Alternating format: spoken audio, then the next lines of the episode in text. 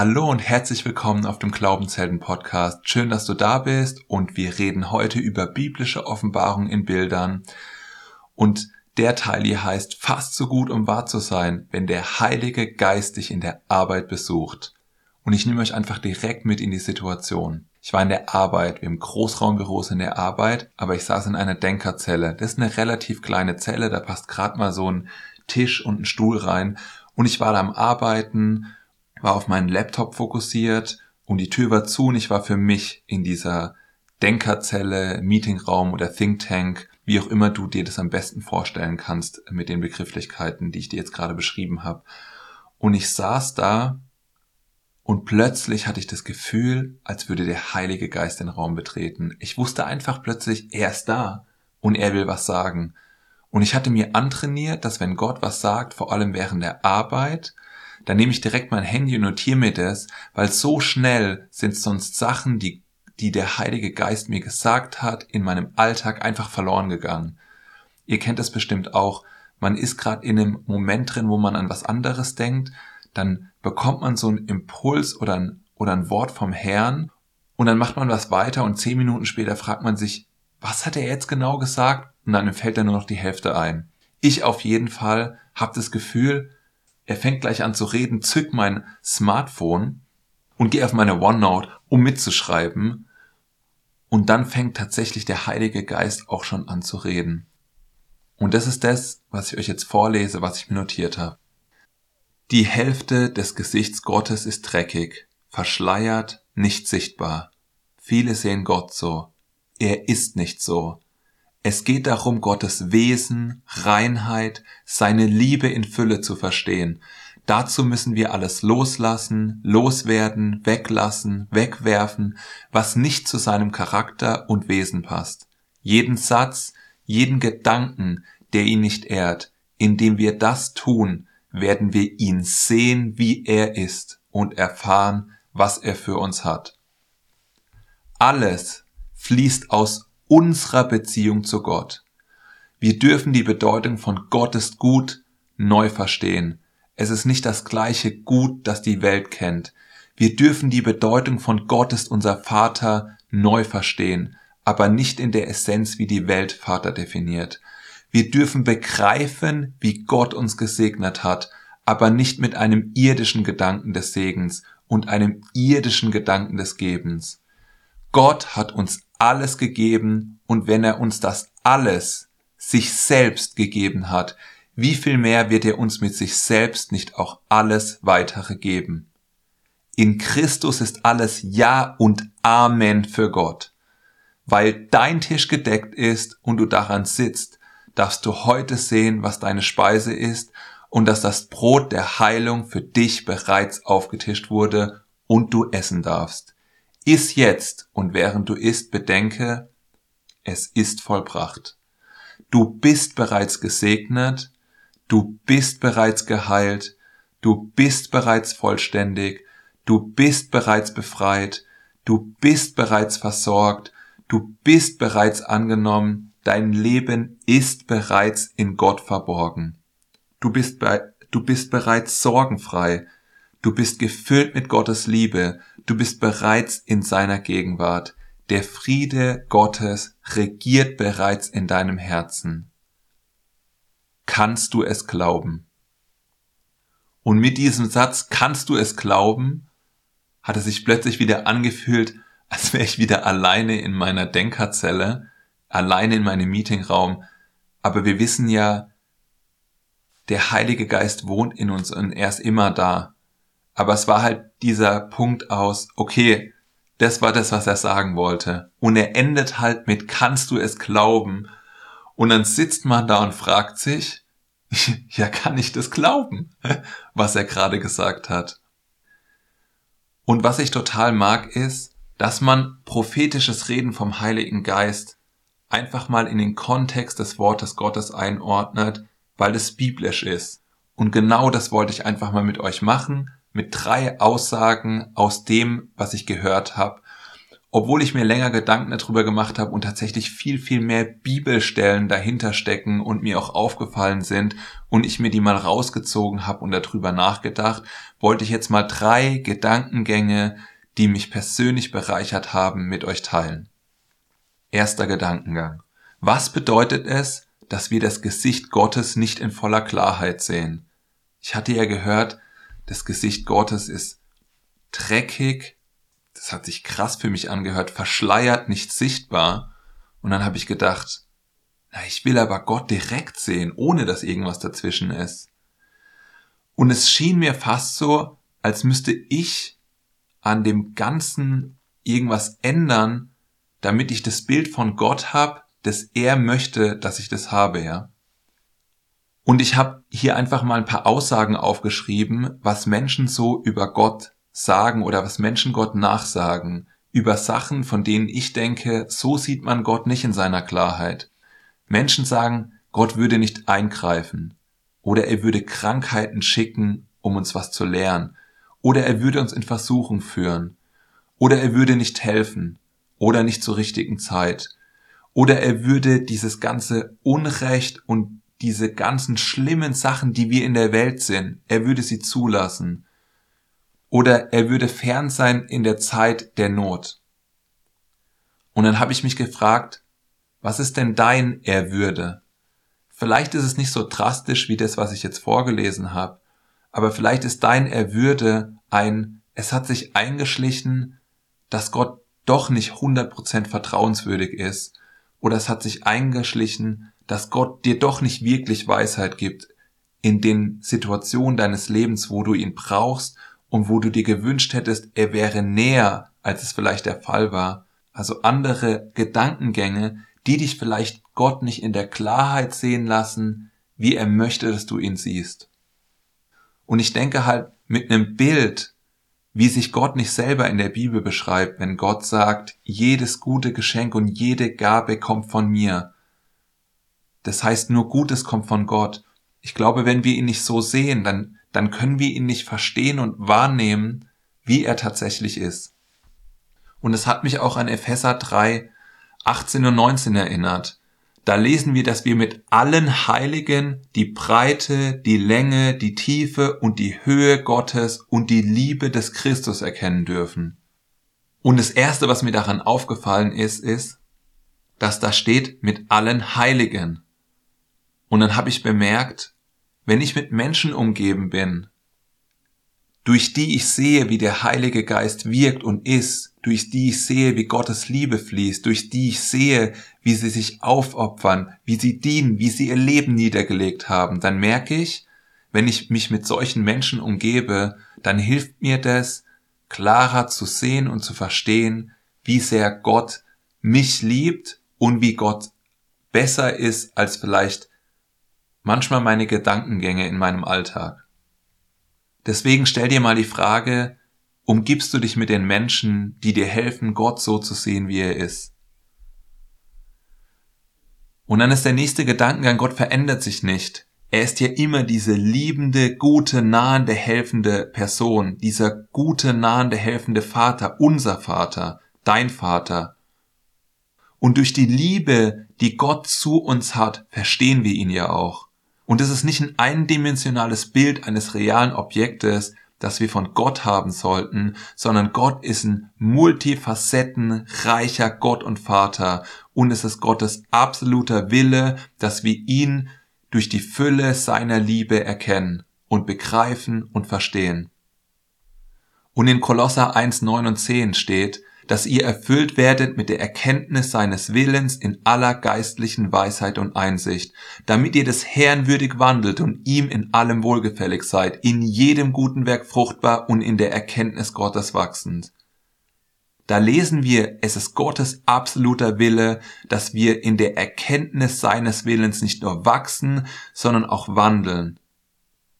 Das ist der Gott, den ich kenne, der Gott, der nicht zurückhält, der Gott, der sich selbst erniedrigt hat, der Gott, der Mensch wurde, der Gott, der zu uns runtergekommen ist in Jesus Christus aus seiner Perspektive in den Dreck, um uns abzuholen, um uns sich selbst vor uns zu offenbaren, um ein wunderbares Bild des Jesus Christus als Mensch auf Erden zu zeichnen, um ein für alle Mal mit allen verschleierten Sachen, die man Gott hat zudichten können, aufzuräumen und zu sehen, er ist Liebe, er ist gut, er ist nah, er ist herzlich, er will bei uns und mit uns sein, er füllt uns auf, er versorgt uns und wir sehen in Jesus ein wunderbares, vollkommenes Bild von dem, wie er uns zeigen will, wie Gott der Vater ist. Und ich glaube, wenn wir das Leben von Jesus anschauen und wir studieren das und wir sinnen darüber nach, sehen wir, wie das uns hilft, dass wir Gott klar sehen und dass er nicht verschleiert vor uns steht. Und dann hatte ich gehört, dazu müssen wir alles loslassen, loswerden, weglassen, wegwerfen, was nicht zu seinem Charakter und Wesen passt. Jeden Satz, jeden Gedanken, der ihn nicht ehrt. Und es hat mich an Kolosser 3 erinnert. Da wird so wunderbar beschrieben, dass wir den alten Menschen ablegen. Und wenn da von alter Mensch die Rede ist, dann ist es der Mensch, der Zorn, Wut, Bosheit, Lästerung, hässliche Redensarten in seinem Mund hat. Und er wird beschrieben, wie wir diesen alten Menschen ausziehen und wie wir den neuen Menschen anziehen. Und der neue Mensch, der hat herzliches Erbarmen, Demut, Sanftmut und Langmut. Da geht es um unsere Seele, es geht nicht um unseren Geist. Unser Geist ist perfekt geschaffen, vollgepumpt mit der Liebe Gottes, sondern es geht darum, dass wir die Gedanken von unserem alten Menschen in vollkommener Harmonie und Ordnung mit Gottes Wort bringen. Und alles loslassen, loswerden, weglassen, wegwerfen, erinnert mich an die vier Böden. Vorsicht, hier kommt ein vielleicht neuer Gedankengang für diejenigen, die sich schon öfter die vier Böden angeguckt haben, ja? Also ihr wisst, der Seemann wirft den Samen Gottes aus und er fällt auf unterschiedliche Böden und der erste Boden ist der, wo Jesus sagt, der versteht nicht, also der versteht das Wort Gottes nicht. Der zweite Boden ist der, wo das Wort Gottes Verfolgung und Bedrängnis nicht standhält. Und der dritte Boden ist der, wo durch weltliche Dinge, Sorgen, Betrug und Vergnügen und all die anderen Sachen das Wort Gottes erstickt wird.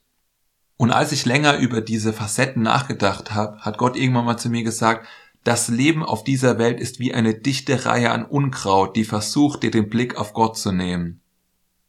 Das ist Unkraut, das wir oder die Welt gepflanzt hat. Also nicht Gott, aber das verhindert uns, einen klaren Blick auf Gott zu haben, so wie er ist und so wie er wahrhaftig ist, damit wir ihn so erkennen und begreifen können, wie er ist und dann in der Intimität und Beziehung zu Gott wachsen. Und was der Kern dessen ist, weil es gibt ja den vierten Boden, der Frucht bringt in standhaftem Ausharren. Und dann ist die Frage, wie kommen wir denn dahin, dass wir dieser vierte Boden sind? Und wenn wir jetzt mal nicht die negativen Sachen von Boden 1, 2 und 3 nehmen, sondern das, was man machen müsste, damit man diesen Boden überwindet, also wenn man sich sozusagen selbst mal als Boden zubereitet, damit man fruchtbar wird, dann ist der erste Boden nicht ich verstehe nicht, sondern ich verstehe Gottes Wort. Mit verstehen meine ich, stell dir eine Wahrheit vor, die du begriffen hast, die vielleicht neu für dich war, die vielleicht nicht in deinen Gemeindekontext gepasst hat, und dann fängst du an, die zu teilen. Mit deinen Glaubensgeschwistern, in deiner Familie. Und dann sind wir beim Boden zwei, da steht, hält Verfolgung mit Drängnis nicht stand. Kennst du dieses, diese Aussagen aus nee, das kann nicht sein und das habe ich ja noch nie gehört. Ich weiß, dass ich neue Wahrheiten aus dem Wort Gottes begriffen habe und selber schon solche Aussagen getroffen habe. Ich habe sie einfach abgelehnt, weil ich nicht an dem Punkt war, um zu verstehen, dass es tatsächlich die Wahrheit ist. Und um das Wort Gottes nicht zu verlieren, wenn wir was verstanden haben, müssen wir das in Situationen der Verfolgung, der Bedrängnis verstärken. Und dann kommen wir zu dem dritten Boden, das ist tatsächlich der schwierigste. Warum ist es der schwierigste? Du hast das Wort Gottes verstanden, du hast es begriffen, daran festgehalten, du hast es verstärkt in deinem Leben. Also zum Beispiel die Wahrheit, dass Gott alle Zeit gut ist oder die Wahrheit, dass Gott heute noch heilt. Und dann müssen wir das Wort Gottes verkörpern. Und statt dass dann direkte Angriffe aus unserer sozusagen ersten Linie und aus unserem Umfeld kommt, kommen dann Sorgen, Betrug, Vergnügen, all diese weltlichen Dinge, die über uns schwappen, so dass wir irgendwann einfach gar nicht mehr genau wissen, über was wir nachgedacht haben, was die letzte Wahrheit war. Wir sind so zugelullt von weltlichen Problemen und von Konflikten und Sorgen und all dem, was gerade in der Welt passiert und vorgeht und Nachrichten und Job und werde ich meinen Job behalten und meine Familie versorgen und all diese Sachen, dass dieses Wort so ganz sachte verschwindet und ich sage jetzt einfach mal stirbt, ja, aber nicht weil wir das wollten, sondern weil unser Fokus einfach woanders war. Und der Kern von diesen vier Böden ist, dass der vierte Boden der Frucht bringt, der hat nicht mehr von alledem, sondern der hat weniger von alledem. Der hat weniger Unverständnis, der hat weniger Verfolgung, der hat weniger Bedrängnis, der hat weniger komplizierte Sachverhalte in der Welt. Das ist wie als wäre der Boden abgegrenzt, verborgen in Christus, zubereitet und diese ganzen Sachen prallen an der Mauer des Friedens ruhend in Gott ab. Und das ist eine ganz wichtige Sache, ja, weil ihr wisst, ich hatte gehört, alles loslassen, loswerden, weglassen und wegwerfen. Und der vierte Boden bringt Frucht in standhaftem Ausharren und hat aber viel weniger als all die anderen und nicht mehr. Da müssen wir uns die Frage stellen, was musst du loslassen, loswerden, weglassen oder wegwerfen, jetzt gerade in deinem Leben, was dich hindert, Gott in aller Klarheit zu sehen, was dich hindert zu ergreifen, was Gott gerade für dich hat. Was musst du loslassen oder loswerden?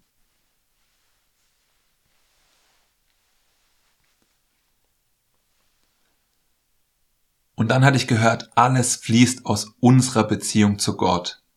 Und das ist tatsächlich eine Aussage, die ich oft, oft gehört hatte über die Jahre hinweg.